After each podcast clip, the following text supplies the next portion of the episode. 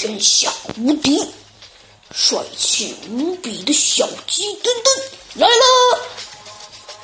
小鸡墩墩探案记第三十三章：丢失的骏马图。第四章。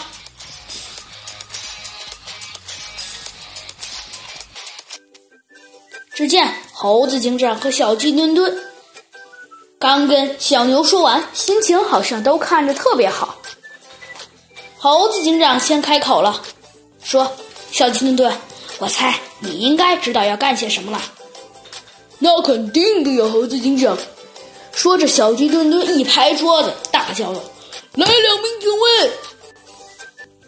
猴子警长笑了一声：“哼，小鸡墩墩。”他们当然不会听你的了。只见猴子警长叫了一声：“有人吗？”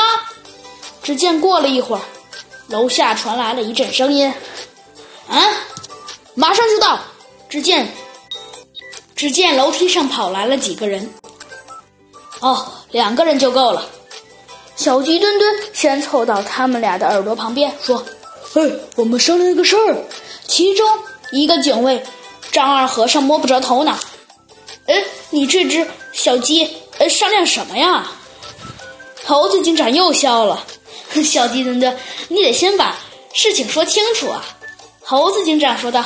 哦，你听，这样，要不，嗯，可以，没问题。嗯，好的。既然你们俩都知道了，那就这么行动。嗯，好的，猴子警长，立刻照办。第二天下午三点多钟，离小猪哼哼家不远的村口来了一个收字画的商人。商人啊，在村口铺开摊位，就大声吆喝起来：“哎，高价收购字画啦！高价收购字画啦！”不一会儿，商人跟前就围来了老一些人。听到喊声，又见村口围了很多人。小猪哼哼也上去凑了凑热闹。小猪哼哼对商人说：“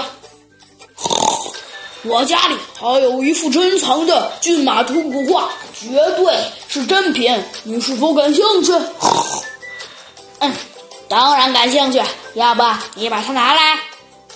商人说。“要不你跟我上家里去看一下？”小猪哼哼反问的说：“行。”商人说着就收起摊位，跟着小猪哼哼朝村里走来。到了小猪哼哼家，小猪哼哼让商人在客厅先坐定后啊，拿出来了一个金黄色的盒子来。这个盒子呀，他刚打开盒子，只见一幅金光闪闪的画就露了出来。他把画取出来，说道。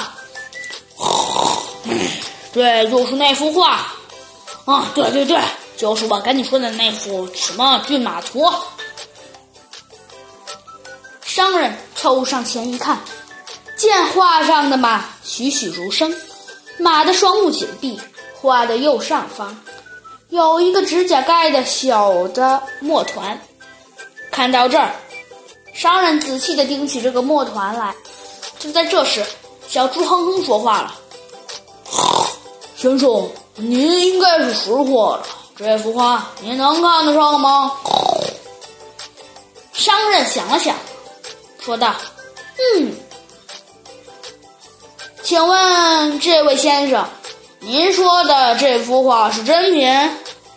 有什么证据？”当然有了。小猪哼哼指着画。一般的仿品，马的双眼都是睁着的，而这幅画，马的双目是紧闭着的，所以，哦，所以就是真品，对吗？当然了。那可是，我想问个问题：为什么双目紧闭的是真品？告诉你吧，马在吃草的时候，怕草刺伤了眼睛。所以双目自然就紧闭着呀。小猪哼哼依然学着一副非常有学问的老学者的样子。商人恍然大悟：“哦，原来是这样啊！看来这幅画确实是真品。”他说着，话头一转：“哎，老先生，开个价吧！”只见嘛，这位商人在桌子上用力一拍，把一大笔钞票都搁在了桌子上。哎，老先生，您开个价吧！只见小猪哼哼不紧不慢地说：“不贵不贵，五十万，五十万。”